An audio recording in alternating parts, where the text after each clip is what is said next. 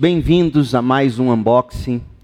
Hoje, as parábolas do reino ah, é o terceiro discurso de Jesus, é o terceiro grande sermão de Jesus no Evangelho de Mateus, né? Ah, e nós estamos caminhando para o ponto de grande virada neste Evangelho que é o capítulo 16, a confissão de Pedro. Quando, quando Pedro, respondendo à pergunta de Jesus, quem dizem as outras pessoas quem eu sou? Que dizem elas sobre minha identidade, sobre minha pessoa? E aí os apóstolos dão um relatório e depois ele pergunta diretamente aos apóstolos: E vocês? Quem vocês dizem que eu sou? Quem vocês dizem ser o filho do homem? E aí Pedro faz aquela confissão: Tu és o Cristo, o Filho do Deus vivo. Capítulo 16 de Mateus. A confissão de Pedro. Pedro, ele conecta duas coisas que são dois, dois títulos, duas descrições que até então eram inconcebíveis na cabeça de um judeu mais piedoso. Quando você juntava Messias, o ungido, o Cristo. Eles criam nele, eles criam que ele viria, mas o que eles não conheciam, o que eles não criam e jamais haviam pensado sobre isso, é que esse Messias, esse Cristo, quando Pedro diz, Tu és o Cristo, até aí tudo bem, eles esperavam um Messias, filho do Deus vivo. Ou seja, Deus na forma de homem. Até então, judeu algum tinha pensado que isso aconteceria. O Messias viria como Deus na forma de homem. Filho do Deus vivo é um título para o próprio Deus, para o Filho do Deus, o próprio Deus. Filho do homem era um título messiânico. Jesus diz: O que dizem, o que vocês dizem sobre quem é o filho do homem? Está lá no profeta Daniel. Eles esperavam o filho do homem, o, o, o grande libertador, não é? Mas eles não imaginavam que esse libertador, que esse Messias, que esse Cristo seria Deus na forma humana. A partir de Mateus 16, com essa confissão de Pedro, o evangelho vai tomar outro rumo e sobre isso nós vamos desembrulhar quando o momento chegar. Eu só estou trazendo este ponto aqui sobre a mesa para você entender o que Jesus está fazendo aqui no capítulo 13. Ele está se revelando aos seus discípulos de um modo constante e consistente. Ele, ele começa a se revelar aos seus discípulos, você vai se recordar lá no capítulo 4, no capítulo 5, melhor dizendo, quando começa o Sermão do Monte. Até o capítulo 5, o que nós temos é o pano de fundo do nascimento de Jesus, a tentação dele no deserto, o batismo dele antes disso, e o comissionamento que o próprio Deus faz dele. E aí chega o capítulo 5, Jesus começa a ensinar. Capítulo 5, capítulo 6, capítulo 7. E o Sermão do Monte termina dizendo, no verso 29 do capítulo 7, que as pessoas diziam que Jesus ensinava como quem tem autoridade. Opa, esse homem tem autoridade, ele não ensina como os fariseus, como os escribas. Quem eram os fariseus? Os da lei, os escribas, os, os, os encarregados de interpretar a lei, os fariseus, os, os responsáveis por aplicar a lei. Então ele ensinava diferentemente, ele tinha autoridade capítulo 8, capítulo 9, Jesus vai mostrar que ele tem autoridade não apenas para ensinar, como ele ensinou no Sermão do Monte, mas ele tem autoridade para curar, capítulo 8 e 9. Autoridade sobre tempestades, autoridade sobre demônios, autoridade sobre discípulos. Ele chama quem ele quer, ele chamou Mateus, o, o pecador publicano, do capítulo 9. Ele cura cegos, ele tem autoridade. Agora, percebe que Jesus está se revelando: eu sou mais do que um mestre que ensina com autoridade. Eu expulso demônios, eu acalmo tempestades, eu curo enfermos, é, é, eu curo cegos, eu chamo discípulos. Eles estão começando a, a, a ver quem é esse Jesus. E no meio desses milagres todos, a gente vai perceber, perguntas vão sendo feitas. As pessoas vão se perguntando: quem é este homem que até os ventos e a tempestade obedecem quando ele fala. Quem é esse? Que tipo de homem é ele? Os demônios já sabiam quem ele era, porque você vai se recordar que quando ele ele chega lá na região dos gadarenos, os demônios falam: "O que, que você veio fazer aqui antes do tempo?" E usa um título para dizer: "A gente sabe quem você é. Você é o Messias." Os demônios já sabiam, mas os discípulos de Jesus estavam aprendendo a multidão estava confusa. Capítulo 10, Jesus envia os seus apóstolos, é o segundo grande discurso de Jesus no, no Evangelho de Mateus. Capítulo 11, ele começa a, a, a enfrentar mais de perto as perseguições. Os fariseus começam a ficar incomodados com ele. Quem é esse homem que está curando, as pessoas estão seguindo, porque o número de multi, da multidão está aumentando, cada vez mais gente está se juntando a esse grupo. E os fariseus estão sem saber como, o que fazer com ele. Quem que é esse? E o pior é que ele expulsa demônios, o pior é que ele cura, o pior é que ele. Mas ele deve estar tá fazendo isso como um filho do diabo. Ele deve estar tá fazendo sinais da parte dos demônios. É, essa é a acusação que eles estão lançando contra Jesus. Lembra que eu disse que eles esperavam o Messias e até João Batista esperava o Messias, só que João Batista estava preso. E o próprio João Batista vai mandar perguntar no capítulo 11: quem, o Senhor é mesmo o Messias que a gente esperava? As pessoas estão confusas e até eu estou, eu estou aqui preso, porque me parece que se você fosse o Messias, Jesus, você já teria derrotado os romanos.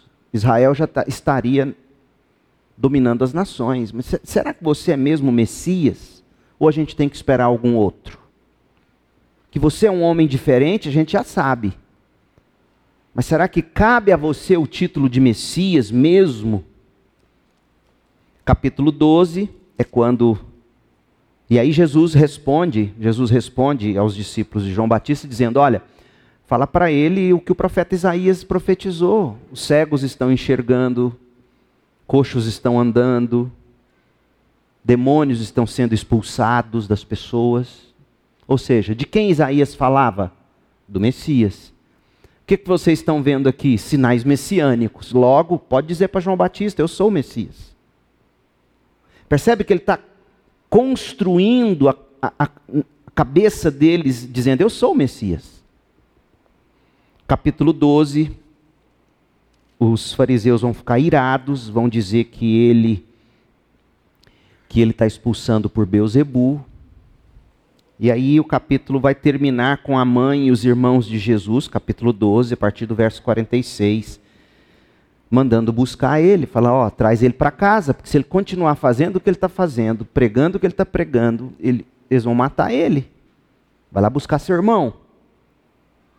E aí Jesus diz no verso 5, 49, estendendo a mão para os discípulos, disse: Eis minha mãe e meus irmãos, essa é minha família, os que me seguem. Essa é minha verdadeira família. Portanto, aquele que fizer a vontade de meu Pai celeste, esse é meu irmão, minha irmã e minha mãe. Capítulo 13, que é o nosso texto. Naquele mesmo dia, Jesus saiu de casa e se assentou à beira-mar. e grandes multidões se reuniram em volta dele, de modo que entrou num barco e se assentou, e toda a multidão estava em pé na praia. E aí Jesus começou a ensiná-los. É o terceiro sermão. Então, o que que Jesus vai fazer agora? Ele vai contar o segredo do reino. Tá vendo essa caixinha aqui do esboço? O rei vai revelar um segredo. Que segredo é esse? Do que tratará essas parábolas? Você lembra da confusão de João Batista? Será que Jesus é mesmo o Messias ou a gente tem que esperar um outro? Essas parábolas com relação ao reino vão descrever a natureza do reino, do que de fato é feito o reino de Deus. Vão revelar para nós não apenas a natureza do reino, mas como é que esse reino tem que avançar. Por isso que se você não compreender isso, você vai fazer com as parábolas do capítulo 13 de Mateus o que muita gente faz: ler coisas nelas que Jesus nunca quis que a gente lesse. Então, os cidadãos do reino dos céus devem perseverar em face da frustração, como João Batista estava frustrado no capítulo 11. Poxa, eu esperava que o Messias fosse libertar a gente dos romanos. Jesus vai explicar que tipo de libertação ele veio trazer neste primeiro momento capítulo 12 vai mostrar a oposição. Então, Jesus, nessas parábolas, ele vai dizer como é que a gente tem que caminhar em face dessas oposições. E ele então vai, como a gente leu bem no início do capítulo 13, orientar, instruir essas multidões. Só que ele vai fazer isso usando parábolas. Ele usa parábolas como ele mesmo vai explicar daqui a pouco. Por que, que Jesus falava em parábolas? Deixa, a gente vai ler, ele mesmo explica por que, que ele falava em parábolas. O fato é que ele vai, como eu coloquei nesse quadrinho dourado aqui, Jesus ele vai apresentar oito parábolas que vão descrever o reino dos céus.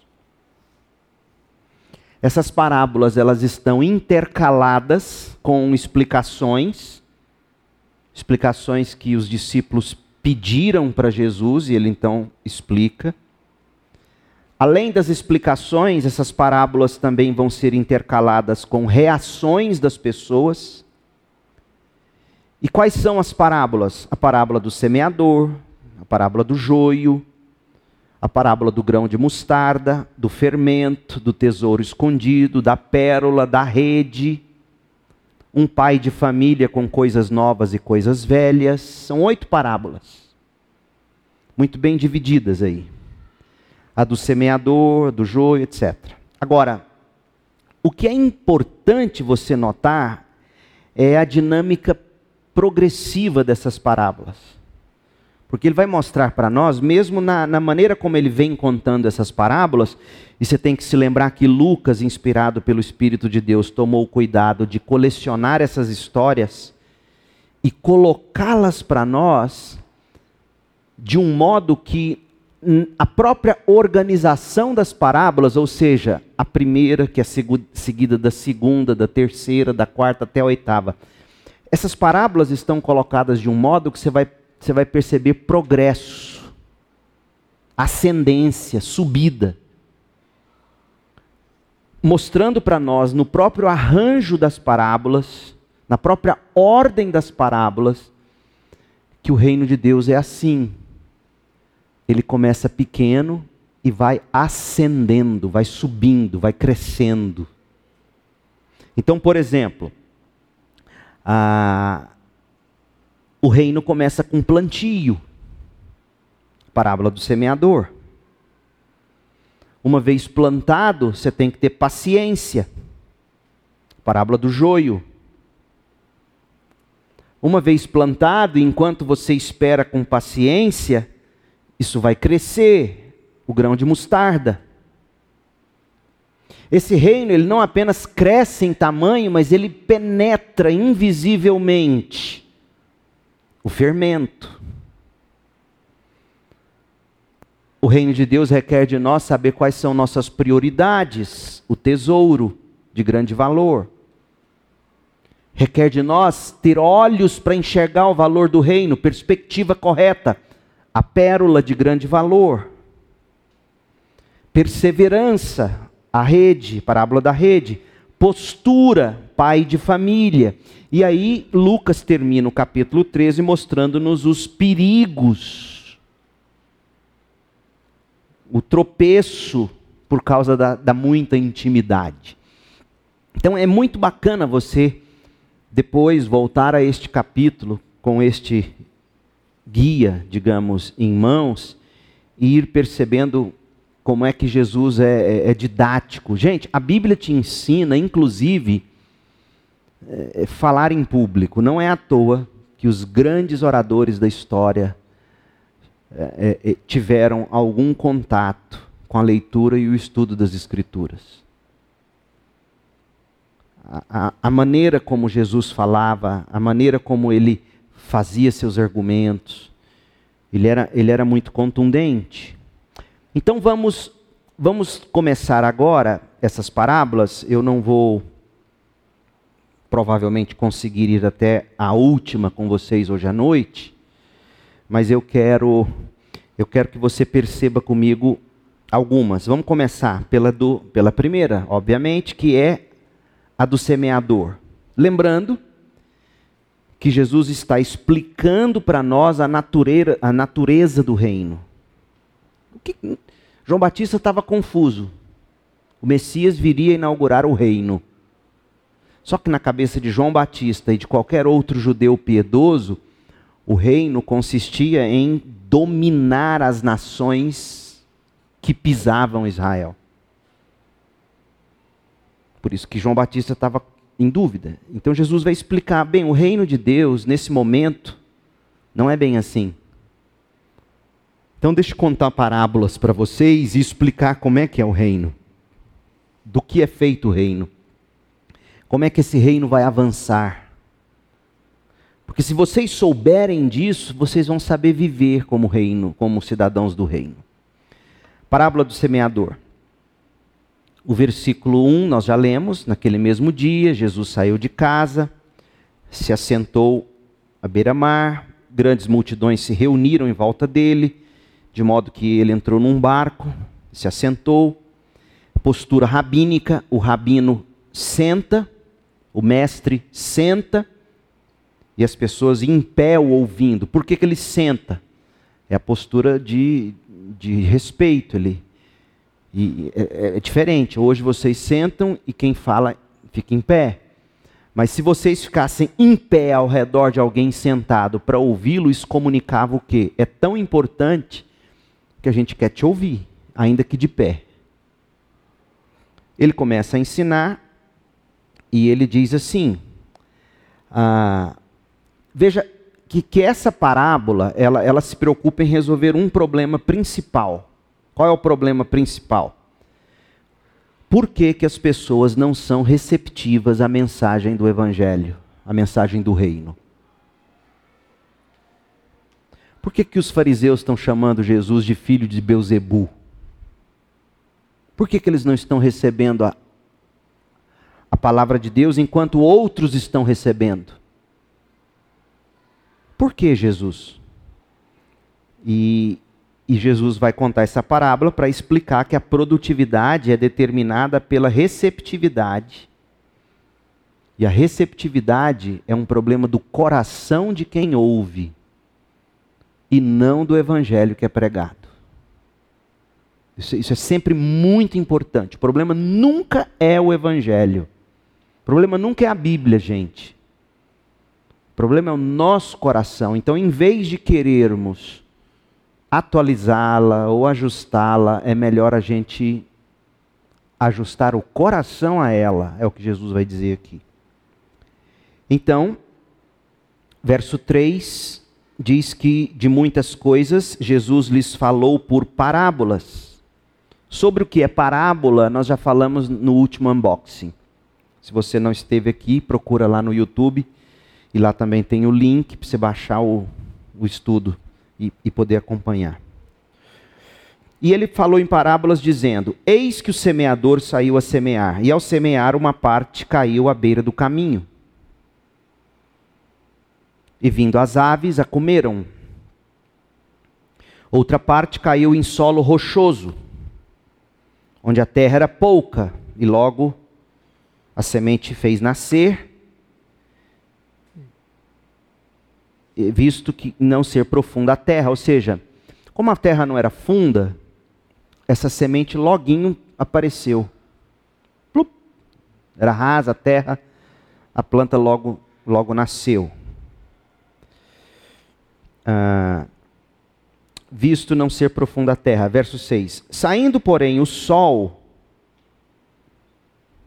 queimou a planta. E porque não tinha raiz, secou-se.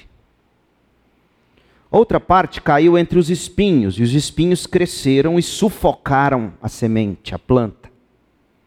Outra, enfim, caiu em boa terra e deu fruto, a cem, a sessenta e a trinta. Uma semente produziu cem em proporção, sessenta, trinta por uma. E aí Jesus termina dizendo no verso 9: Quem tem ouvidos, para ouvir, ouça. Aí Mateus vai contar para nós que os discípulos se aproximaram de Jesus e vão perguntar: por que, que o Senhor fala com eles por meio de parábolas? Porque na cabeça dos discípulos, Jesus estava perdendo a grande chance dele. Olha o tanto de gente te seguindo. Em vez de você ser mais claro, você está sendo mais obscuro. Até João Batista está confuso. Por, por que, que o senhor está falando em parábolas?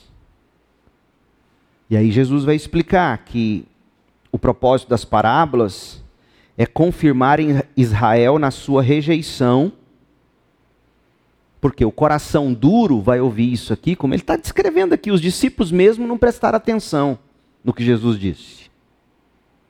Porque se eles tivessem prestado atenção, eles teriam pensado assim: peraí, existe pelo menos quatro tipos de pessoas que ouvem o que o mestre está pregando.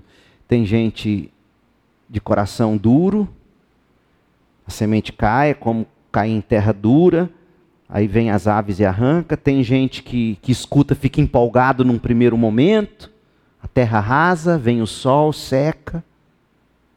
Tem gente que, que logo é sufocado por espinhos, Agora, tem gente que a semente brota, e não só brota e vira planta, mas, mas frutifica. Em vez deles terem começado a entender isso, eles, eles, eles questionam, Senhor, por que, que o Senhor está falando em parábolas? E Jesus vai dizer: olha, quem tem um bom coração, como eu acabei de descrever aqui, quem é terra boa, vai escutar o que eu estou dizendo e vai produzir fruto. E o meu interesse é que a minha mensagem encontre essas pessoas. Aí ele vai explicar. Por que, que o senhor fala por meio de parábolas? Ao que Jesus respondeu: Porque a vocês é dado conhecer os mistérios do reino dos céus, mas a aqueles isso não é concedido. O que é o mistério do reino dos céus? Eu coloquei Romanos 16, 25 para você ler comigo, porque Paulo vai ser muito claro em explicar que mistério é esse. Romanos 16, 25 a 27. É o finalzinho da carta aos Romanos. Ora, Paulo diz: Ao Deus que é poderoso para confirmar vocês, segundo o meu evangelho e a pregação de Jesus Cristo, conforme a revelação do mistério guardado em silêncio desde os tempos eternos, e que agora tornou-se manifesto e foi dado a conhecer por meio das escrituras proféticas, segundo o mandamento do Deus eterno, para a obediência da fé entre todas as nações, Pastor, ficou mais confuso ainda. Sabe o que Paulo está dizendo? O Evangelho de Jesus Cristo, e ele explicou isso em Efésios 2. O que, que o Evangelho faz? Produz um povo, que Paulo chama de nova humanidade. A igreja é a nova humanidade, é um povo. Esse povo não é só um povo judeu. Sim, Deus começou a história da salvação com o povo judeu. Mas desde o início, quando Deus chamou Abraão, Deus falou: Abraão, você tem que ser bênção para as nações. Vocês serão o repositório da revelação bíblica. Vocês terão o privilégio de receber as revelações, vocês receberão o meu pacto, vocês receberão a terra, eu vou abençoar vocês muito, para que vocês, por sua vez, abençoem as nações, tragam as nações para o conhecimento de quem eu sou. Só que Israel fracassou. Então, o plano original de Deus desde Adão foi dizer: Eu sou Deus de toda a terra, não só do judeu. E como é que você prova isso pelo livro de Gênesis? A gente está estudando, se você estiver prestando atenção, você já viu isso. Como é que você prova que o Deus de Abraão não é Deus só do judeu? Usando Gênesis. Como é que a Bíblia começa? No princípio, Deus fez o quê? criou o céu e a terra. Quem é esse Deus? O Deus que chamou Abraão. E o jardim do Éden, que eu já procurei mostrar para vocês, era para Adão e a Eva cultivá-lo, multiplicando, crescendo e espalhar esse jardim até o final da terra.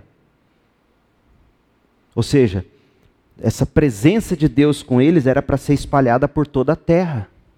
Eles cresceriam. Toda a terra se encheria do conhecimento do Senhor, na medida em que os descendentes de Adão e Eva forem, fossem se multiplicando e o jardim fosse sendo cultivado e cada dia mais a cerca aumentando de tamanho o terreno do jardim do Éden. Só que veio o pecado e, e esse plano é, é, foi abortado naquele momento. E aí Deus promete a semente da mulher semente da mulher, a gente sabe, é Jesus, porque Mateus capítulo 1 vai dizer que ele é descendente de Davi, de Abraão. Então, desde o início, o plano de Deus foi usar o povo judeu para levar o conhecimento de Deus para as nações. Os judeus fracassaram. Fracassaram tanto que que eles não reconheceram o Messias. Eles rejeitaram o Messias. Jesus foi pregado na cruz, morreu e ressuscitou. E aí, o que Paulo vai fazer em, em Efésios 2, aqui em Romanos 16, ele vai dizer: o que era um mistério, agora está muito claro. Agora, o que é mistério na linguagem de Paulo, dos apóstolos? Mistério para nós, o que é mistério? Quando, quando alguém fala mistério,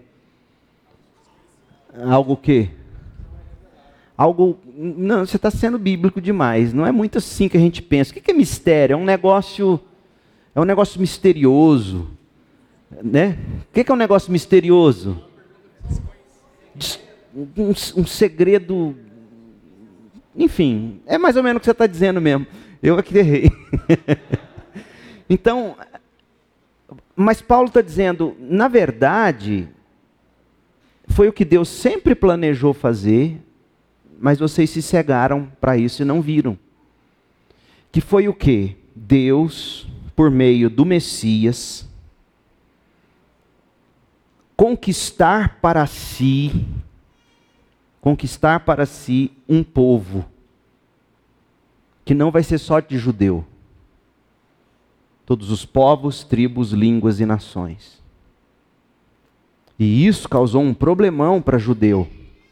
Porque judeu ele, eles se viam superiores. E dizer isso não é dizer que a gente está sendo antissemita. Não é isso. Longe disso. Mas os evangelhos são muito claros em dizer que Jesus veio para o que era seu, mas os seus não receberam. Quem eram os seus? Os judeus. Mas a todos quantos o receberam, não importa a sua nacionalidade, o seu sexo, você recebeu o direito de se tornar filho de Deus. A saber, os que creem no nome de Jesus. Então, é, é disso que Jesus está falando aqui nessa parábola. Jesus está dizendo: olha, volta aqui para Mateus 13. Por que, que eu falo em parábolas? Jesus está respondendo. Porque a vocês é dado conhecer os mistérios do reino dos céus, mas àqueles isso não é concedido.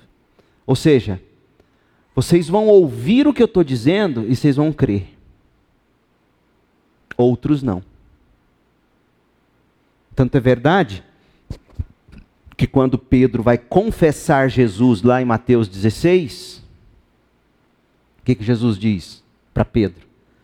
Não foi carne e sangue que te revelou isso. Meu Pai que está no céu te revelou isso.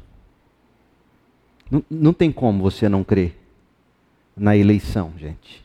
Na doutrina da eleição. Desculpa, não tem como. É um malabarismo não crer nessa, nessa doutrina bíblica. Porque Jesus está dizendo isso claramente. Porque a vocês é dado conhecer os mistérios do reino dos céus, mas àqueles isso não é concedido. Vocês entenderão que eu vim para estabelecer minha igreja. E a minha igreja será composta de judeus e de todos os outros povos. Esse é o mistério. O evangelho é para as nações. E outra coisa curiosa, eu estava estudando esse texto de Mateus 16 hoje para mensagem que eu vou pregar amanhã na organização da nossa nova igreja, a igreja lá no setor Maísa. A confissão de Pedro em Mateus 16, uma coisa que, que, caiu a ficha para mim, eu não tinha notado isso. A gente pensa que receber Jesus é um projeto individual, né? Eu recebi Jesus, Jesus veio me salvar. Verdadeiro ou falso? Jesus veio me salvar. Verdadeiro ou falso?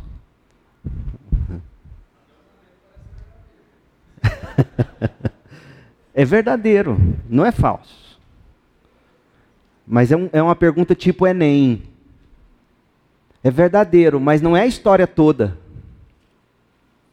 Jesus não veio apenas me salvar.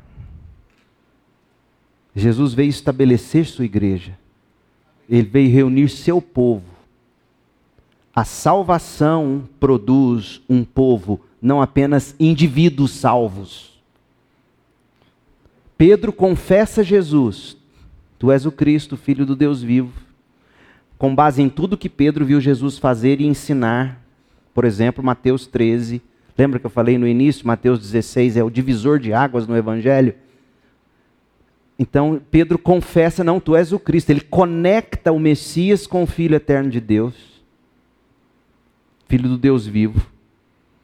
E aí Jesus então diz: Pois bem, tu és Pedro e eu sobre esta pedra edificarei a minha igreja. Eu não vim apenas para salvar o Pedro, eu vim edificar a minha igreja.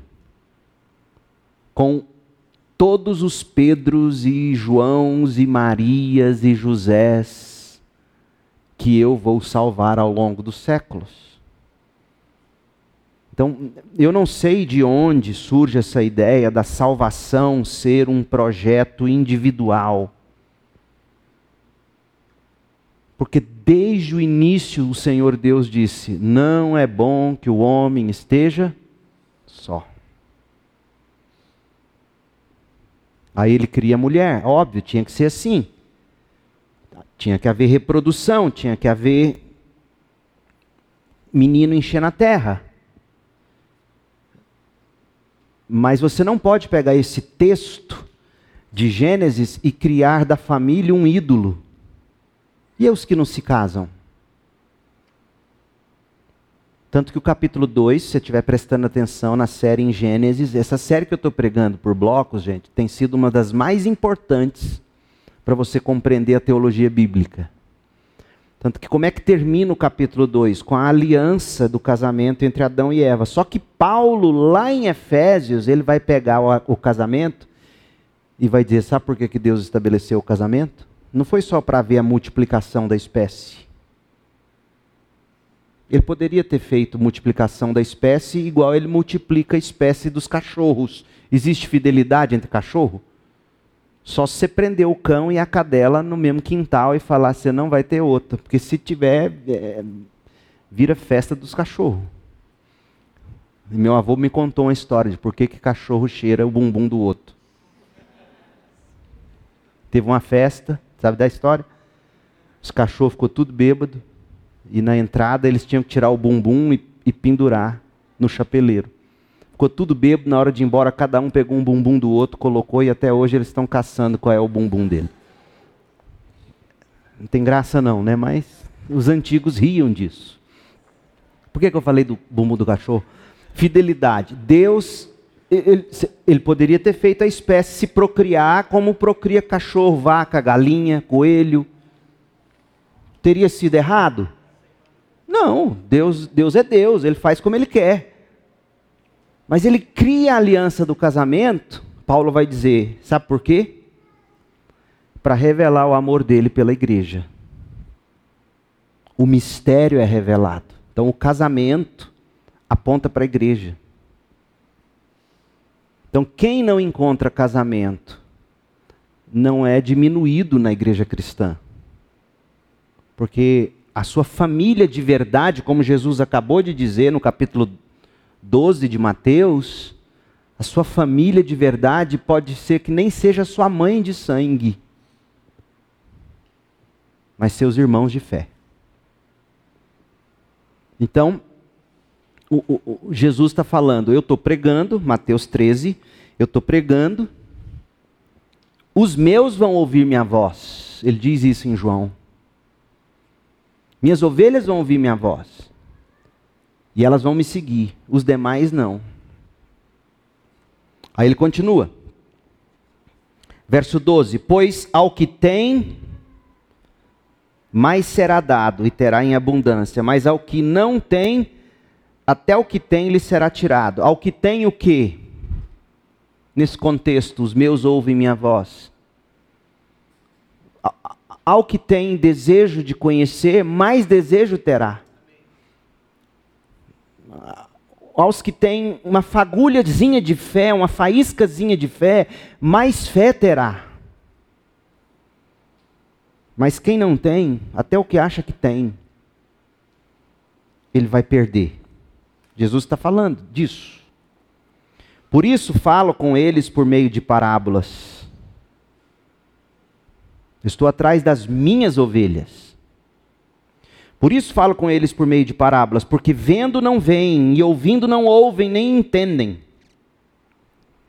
Assim neles se cumpre a profecia de Isaías, Isaías 6, de 9 a 10. Ouvindo vocês ouvirão, e de modo nenhum entenderão. Gente, Jesus está falando isso aqui do povo judeu. Não está falando aqui dos bárbaros e ímpios de Corinto. O povo judeu se dizia gostar da Bíblia. Essa, essa mensagem é forte, é para nós que estamos aqui no Refugiados, que frequenta EBD, que frequenta culto. Tem gente que ouve e não entende. Tem gente que vê e de modo nenhum percebe. Porque o coração desse povo está endurecido. Lembra da semente que cai à beira do caminho? Ele vai explicar no trecho a seguir. Mas ele já está respondendo os apóstolos. O coração deste povo está endurecido. Ouviram com os ouvidos tapados e fecharam os olhos. Para não acontecer que vejam com os olhos, ouçam com os ouvidos, entendam com o coração, se convertam e sejam por mim curados. Isso aqui é duro. Jesus tem suas ovelhas. E ele não é injusto quando ele decide salvar apenas as suas ovelhas. Por que, que ele não é injusto? Porque o que era devido ao homem já foi dado. O salário do pecado é a morte, é a condenação. Sem Jesus, o ser humano já está condenado agora. Para exaltar a sua graça, ele escolhe e salva os seus. Jesus não está dizendo que, que ele. Alguém poderia ler o verso 15 e falar assim: peraí, Jesus está dizendo que se eles entendessem, eles iam crer. E, então Jesus. É, é, será que Jesus não, não, não. Será que existe gente que fica querendo Jesus e Jesus diz: Não, não adianta você me querer que eu não te quero. Isso não existe. Isso não existe. Todos os que vêm a mim, de maneira nenhuma eu lançarei fora. Não é isso que Jesus está dizendo. O que Jesus está destacando aqui, por isso que é importante você entender a língua em que o texto foi narrado, contado. Isso tudo provavelmente foi falado em aramaico, era um outro tipo de fala. Ainda que você traduza e tente traduzir da melhor maneira, você está lidando com uma outra época. É a maneira de Jesus dizer: Eu falei de um modo que os meus vão entender, e quem não é meu não vai entender. E se alguém me quiser, de maneira nenhuma eu vou lançar fora. Mas não vão entender. E o problema, ele vai deixar claro quando ele vai explicar a parábola daqui a pouco. O problema não é o que eu estou pregando, é o coração deles. Então, discípulos, vocês estão preocupados, perguntando para mim por que, que eu estou falando em parábolas? Não, não precisa preocupar com o meu modo de falar, não. Eu sei o que eu estou fazendo. O problema não é o que eu estou pregando e nem o modo como eu estou pregando. O problema é o coração deles. Aliás, o modo que eu estou empregando para pregar é de propósito. é para endurecer mais ainda, é para amolecer mais ainda, é para dar para quem já tem e tirar mais de quem não tem. É, é isso que ele está dizendo. A palavra de Deus tem esse poder. Ela tem o poder de, de derreter a cera e de endurecer o barro, de salvar o pecador e de condenar o pecador. Por isso que a maior manifestação do juízo de Deus é pessoas se assentarem debaixo do ensino recorrente da palavra de Deus e Deus deixar essa pessoa entregue a ela mesma. Ela acumula condenação sobre condenação sobre condenação na vida dela. Verso 16: Bem-aventurados, porém, são os olhos de vocês porque veem. Só que quem estava lá no meio, você lembra? Tinha um Judas lá. Judas estava lá. Os olhos dele não estavam vendo. Mas Jesus está dando todas as chances para ele. Mais uma prova de que Jesus não é do tipo que fica. Não adianta você me querer. Não é isso que ele está dizendo aqui. Ele está dando todas as chances para Judas. Tudo o que Pedro ouviu, Judas ouviu. E bem-aventurados são os ouvidos de vocês porque ouvem. Pois em verdade lhes digo que muitos profetas e justos desejaram ver o que vocês estão vendo, mas não viram, e quiseram ouvir o que vocês estão ouvindo, mas não ouviram. Ou seja, ver o próprio Messias. E aí Jesus vai explicar a parábola do semeador. Ouçam, portanto, o que significa a parábola do semeador. Gente, você não pode deixar de notar. Lembra que o capítulo 13 começa com os discípulos: Senhor, você está perdendo a chance, a multidão está aí querendo te ouvir, você está falando desse jeito em parábola, esse povo não está entendendo, nem nós entendemos. Será que você não tem que mudar, não, o jeito de pregar?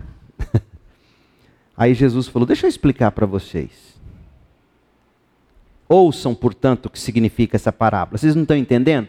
Deixa eu explicá-la para vocês. A todos os que ouvem a palavra do reino e não compreendem, vem o maligno e arrebata o que lhes foi semeado no coração. Este é o que foi semeado à beira do caminho. Coração duro. A palavra foi pregada, a palavra do reino. Né? Reino, lembra que, que João Batista queria saber se, se era o Messias que veio estabelecer o reino? Sobre o reino, Jesus ensinou no Sermão do Monte. Ele ensinou, ele pregou várias coisas já até esse ponto. Ele está ensinando o que é o reino, o tempo todo. Então a palavra do reino consiste em que existe um rei, existe um soberano, existem aqueles que se submetem a esse rei e confiam na sua proteção e, e, e confiam na sua provisão, são gratos por isso, etc, etc. Só que os fariseus não queriam dividir glória, né? Então, o que, que acontece? Você já tem a dureza do próprio coração humano, que está ouvindo, está ouvindo, está ouvindo. Coração está duro, pisado, beira do caminho, pisado, a, a, a semente não penetra. Aí vem o diabo e arranca. Então você tem aqui o que Paulo chamaria da tripla ação do mal ou do pecado. Você tem aqui a ação do mundo, da carne e do diabo. Coração duro é, é a ideia da carne que não se inclina para Deus, não ouve, não quer, não deseja. O mundo, o, o, o que, que vai endurecendo o coração das pessoas ao longo da vida, gente? São as pancadas do mundo, da vida. Então você tem a, a predisposição pecaminosa e você tem a ação da vida, do mundo, os prazeres, os, né? E o diabo vem e arranca e não deixa a palavra penetrar. Mas é curioso que o que é essencial para que o diabo não arranque é o verbo compreender. Quem compreende não dá brecha para o diabo. A maior batalha no seu coração, na sua mente, é pela sua compreensão da Bíblia. É a grande batalha, porque se você compreende de um modo, eu estou assim doido para ler o novo livro do John Piper sobre ensino. Ele vai falar dos seis estágios da aprendizagem nesse novo livro dele. E uma das coisas tem a ver com, com isso, você compreender com, com suas afeições também. Uma vez que você compreende de fato, e isso move seu coração, ninguém tira de você. O que foi semeado, verso 20, em solo rochoso, esse é o que ouve a palavra e logo recebe com alegria. Solo rochoso porque a pedra, é, a terra é meio fofa por cima, e logo embaixo da terra já tem pedra, é rasa. Então a semente cai e logo ela nasce. Esse é o que ouve a palavra, recebe com alegria, mas ele não tem raiz, sendo de pouca duração. Quando chega a angústia, quando a chapa esquenta, quando chega a angústia, a perseguição por causa da palavra, ele logo se escandaliza. Abandona.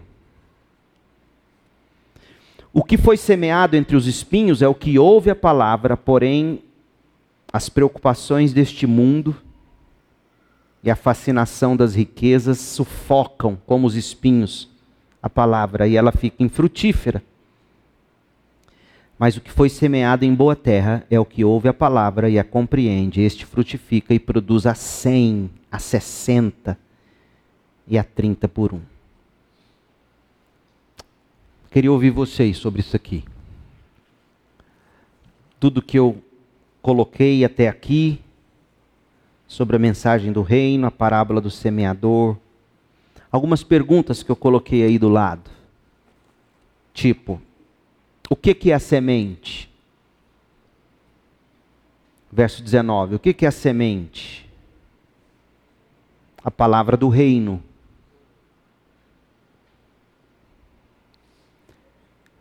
Quais são os tipos de solo? Solo duro,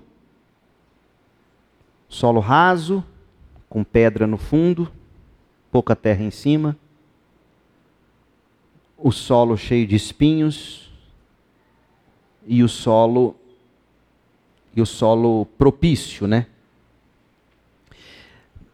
O problema está na semente? Não. O problema está no tipo de solo. Qual que é a metodologia que o semeador usa? Tem metodologia? Parece que não. Porque ele joga semente, parece que ela vai caindo em tudo quanto é lugar. À beira do caminho, em terreno que não é propício, terreno que é propício. Ou seja, você tem que pregar. A tempo e fora de tempo, a quem quer que seja não cabe a nós deduzir que não deve haver eleitos de Deus aqui, então eu não vou pregar. Muito pelo contrário. O que se espera é que se pregue em todos os cantos e lugares. E o que, que mais se aprende dessa parábola ouvindo o que foi dito até aqui? Alguma dúvida? Porque lembra, Jesus está explicando o reino de Deus. Lembra que eu falei que as parábolas vão nos dando uma espécie de crescendo sobre o que é o reino de Deus? E a primeira coisa que Jesus quis mostrar, plantio. O reino de Deus começa com a semente sendo plantada. O evangelho do reino, a palavra do reino sendo semeada.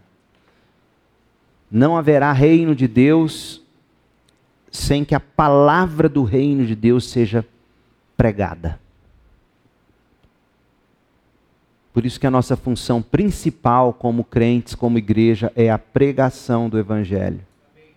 Não é outra. É prioridade número um.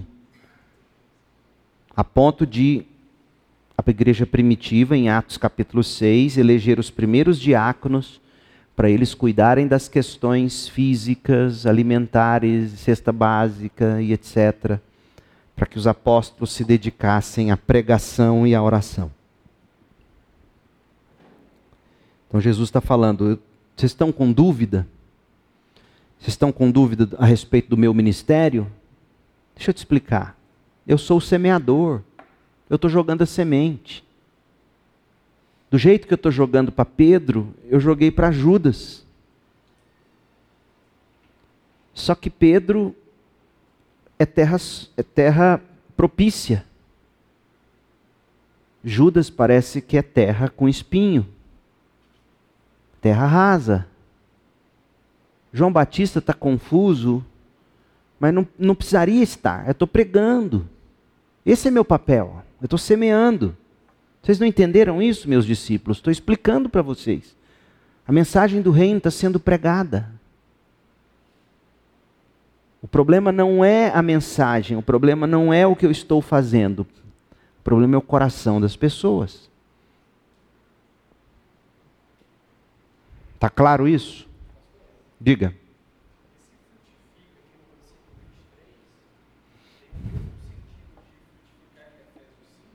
Que diz o que em Efésios 5? Gálatas 5? Claro, pode ser. Pode ser, pode ser a frutificação do evangelho na vida. O que, que o evangelho produz? Quais são os frutos evidentes do evangelho? O fruto do espírito. Amor, alegria, paz, longanimidade, você poderia fazer esse tipo de aplicação, não seria errado. Até porque parece de fato que o que Jesus está dizendo é a prova de que a semente pegou, é que ela vai produzir fruto. Né? Como, é que você, como é que uma planta dá provas de que. Não é, não é só que ela nasce e cresce, ela vai frutificar também. Né? Era semente boa. Então, é mais um argumento para Jesus dizer: o problema não é a mensagem do reino, porque tem uns que vão, inclusive, dar muitos frutos prova de que a semente é boa. Isso tem que fazer você acreditar na suficiência da Bíblia. Na suficiência dela, na, na, na, capacidade dela de fazer o que Deus quer que ela faça. Você não tem que ter dúvida disso. Para ganhar seus amigos, para manter jovem na igreja, para manter adolescente na igreja, para restaurar casamento, para cuidar de, dos seus problemas do seu coração. Porque eu fico vendo as pessoas, cada dia que passa as coisas são piores, a gente, a gente vive numa época de tão rápida tudo e todas as coisas, né? Tão, tão imediata, que a gente começa a viver a mensagem do reino, pregar a mensagem do reino, a gente não vê os resultados tão rapidamente, a gente pensa, não, tem que mudar o método. Quando o próprio Jesus vai dizer que vai ter gente que vai crescer rapidinho, mas não vai ter raiz. O problema nunca vai estar na mensagem. Agora, isso não, é, não quer dizer, né, gente, que o, que o pregador não tem que ter alguma sensibilidade. Por exemplo, vocês viram como é que eu comecei a bronquinha que eu dei nos adolescentes? Como é que eu comecei? Eu fisguei a atenção deles. Quem já voou de avião? Achou que, né, ia ser uma piada. O que, que eles falam no avião? Você já sabe, mas não custa lembrar. Fumar, é proibido fumar na cabine. Ah, tudo rindo. Então vocês já sabem, mas não custa lembrar. Aí eu fui falar de relacionamento. É, Jesus, ele, ele não está dizendo que você jamais deverá questionar se a maneira como você está explicando o texto, aplicando o texto, se está correto. A gente tem que, de novo e de novo, tentar garantir que a gente está fazendo da melhor maneira. Mas o evangelho não é o problema. O problema é o coração do ser humano. Então, se nós não estamos vendo os devidos frutos, o que, que a gente tem que fazer? Mudar a semente? Não. Pedir que Deus haja no solo porque o próprio Jesus onde disse, como a gente leu quando ele estava explicando, a vocês foi dado conhecer os mistérios do reino. Então, há aqueles que foi dado conhecer o mistério do reino, Senhor, abra o coração deles. Esse tipo de, de, de ensino do Senhor, com a parábola do joio e do trigo, te ensina duas grandes lições, ao meu ver. Primeiro, crer na suficiência da palavra de Deus. E segundo, depender desesperadamente da ação do Espírito de Deus. Essas duas coisas. Não, não, não tem como ser diferente. É a Bíblia e a oração. Lembra da função dos apóstolos? Bíblia e oração.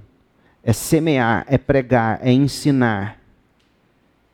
Regado de oração.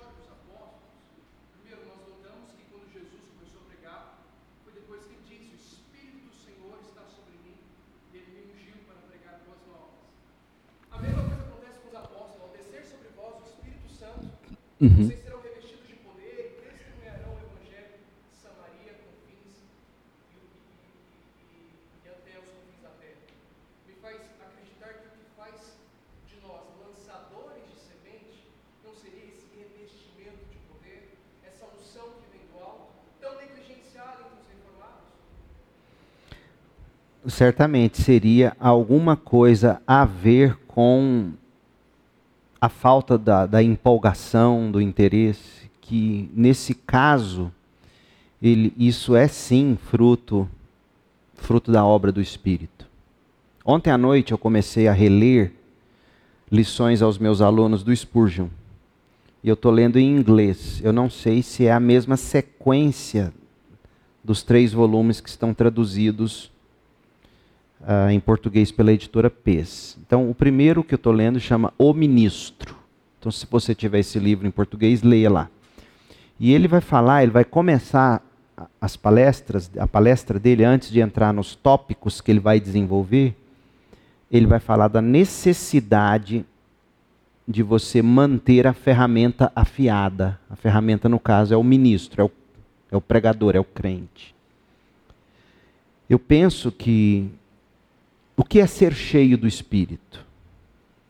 O mandamento de Paulo é: deixem-se ser cheios do Espírito, deixem-se ser enchidos do Espírito.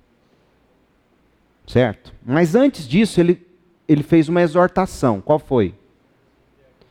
Não se embriaguem com vinho, mas embriaguem-se do espírito. Seria a conexão imediata seria isso. Não se, embriague, não se embriague com isso, embriague-se disso. Mas ele faz o quê? Não se embriaguem com vinho, mas deixem-se ser enchidos pelo Espírito. Como é que alguém embriaga com vinho? Bebendo. Bebendo quanto? Muito. Sobretudo se você está começando a vida da bebedeira. Meu pai, com uma dose de pinga, ele já ficava bêbado no final. O alcoólatra ele vai perdendo a resistência. Então, para você ficar embriagado, requer pelo menos duas coisas: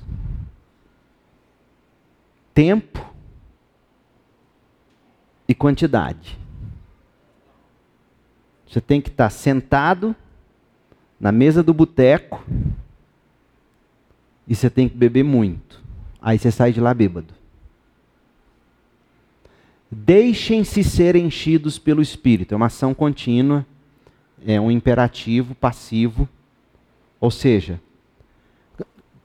fazendo analogia, era como se Paulo estivesse fazendo assim: como é que você se deixa ser enchido pelo Espírito? Do mesmo modo que você se deixa ser enchido pelo álcool: tempo e quantidade. Tempo com Deus, quantidade de leitura bíblica e oração. Porque é isso que Deus vai usar para te encher do Espírito. Mas no, no mundo em que a gente está vivendo, cada vez mais corrido, requer de nós respostas rápidas. O que, que esse tempo faz da gente? Tira de nós tempo com Deus, tira de nós quantidade de palavra de Deus. Aí você não se enche, não tem jeito. E aí você conhece a reforma, a doutrina da reforma. É muito mais fácil você discutir teologia, do que tentar falar de Jesus para alguém. É muito mais fácil. Então, se você não está cheio do Espírito, você não está movido pelas coisas espirituais, se você não está sendo tocado de compaixão pelo estado de perdição do outro, que tudo isso é fruto do Espírito na gente, é porque sua mente não está e seu coração não estão tempo suficiente com Deus e palavra de Deus. Então, o que, que a gente teria que fazer para pegar lá a história do Spurgeon? Afiar esse instrumento. Então, eu fiz um por hábito, antes de dormir, eu, eu leio no Kindle, eu sempre estou lendo alguma coisa que vai aquecer meu coração para eu dormir. A tal ponto que muitas e muitas vezes eu sonho ou com o que eu acabei de ler enquanto eu estava pegando no sono, ou com algo relacionado àquilo. Esse, esse, esse é sempre meu grande alvo. Você, você tem que incluir seu coração nisso. Amanhã é sábado. Domingo você tem que estar cedo na igreja. Que hora que você vai dormir? Como é que você vai chegar aqui com, com expectativa para ouvir a pregação? Você está se colocando debaixo da influência do Espírito. Você vai ouvir a palavra, você tem que estar com a mente alerta. Mas a gente está muito mais contaminado com a possibilidade do Vila Nova subir, do Goiás descer, do Atlético ficar na zona do meio. A gente está nutrindo o coração nessa. Nada contra isso, você, você torcer para quem você quiser.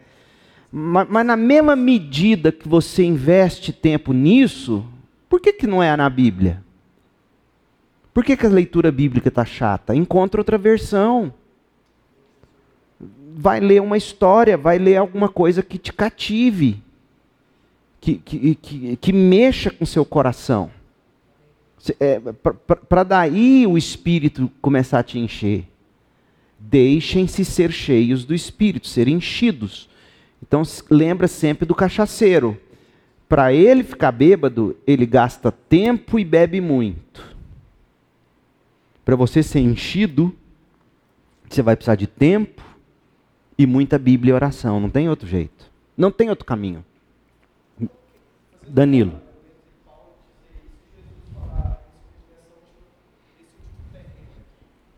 O terreno apropriado. Ah, tá. Você está falando do penúltimo. Verso 23. Semeado em boa terra. Tá. Então é o penúltimo terreno. 22. O que foi semeado entre os espinhos é o que ouve a palavra. Porém, o jogo do Vila Nova amanhã, o salário, você percebeu? É isso.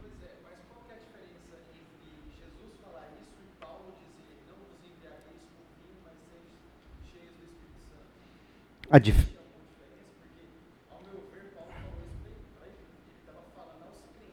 Sim.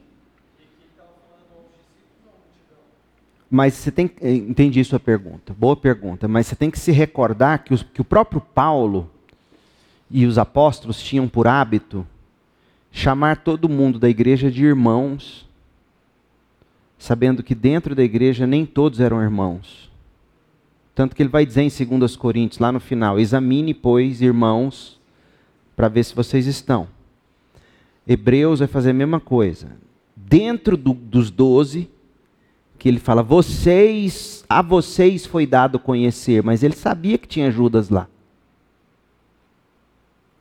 É porque me parece, Danilo, que esse convite do Evangelho, ele é, ele é sempre geral. Ele é sempre para todo mundo. Ele é sempre um convite para todos. Porque o pior tipo é esse que, que acha que tem, de quem Jesus fala. Esse que, que, nem, que, que acha que tem, até o que não tem vai ser tirado. É esses que sentam aqui e ouvem, ficam alegres, caminham por um tempo, aí enjoa. Ah, o problema é a igreja, vou mudar de igreja. E aí você vive o bastante para ver que ele não fica nem na outra igreja. É, tem gente que eu já vi sair, já está na segunda e terceira e nunca mais ficou em nenhuma. E, entende? O problema não é bem isso. Então parece que Jesus e Paulo estão fazendo o mesmo tipo de serviço. Ele está. Até porque Paulo, quando vai falar para os presbíteros de Éfeso, ele fala: ó, do meio de vocês vai sair lobos. Então é sempre a mensagem do evangelho, ela é sempre doutrinária e evangelística, sempre. Não tem como ser diferente disso. E aqui ele está reforçando, verso 23, que é o solo da terra boa. O que ouve a palavra, compreende a palavra. Lembra do que eu falei? Não tem como você ouvir e compreender uma palavra sem algum tempo. Algumas coisas você saca na hora, pum. Outras você é chamado a maturar, mastigar, meditar.